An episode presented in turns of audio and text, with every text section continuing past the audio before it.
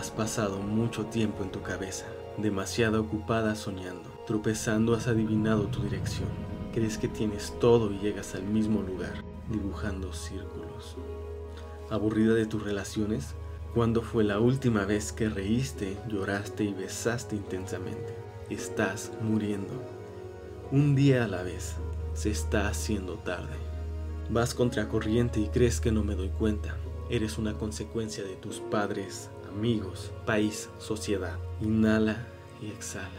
Empieza a ser la causa de tu vida. Un rosal es un rosal y un árbol de mangos es un árbol de mangos. El rosal no puede dar mangos. No depende solo de mí, también depende de ti. Incluso puede que no sea tu momento de entrar en lo más profundo de tu ser. Si es así, entonces no pierdas tu tiempo.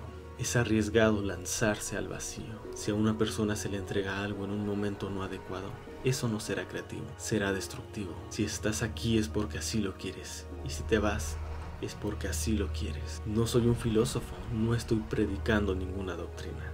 Por eso tengo esa libertad de ser inconsistente.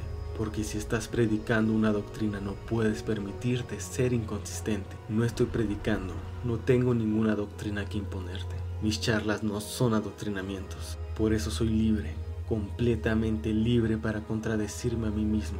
Todo aquello que dije ayer lo puedo contradecir mañana.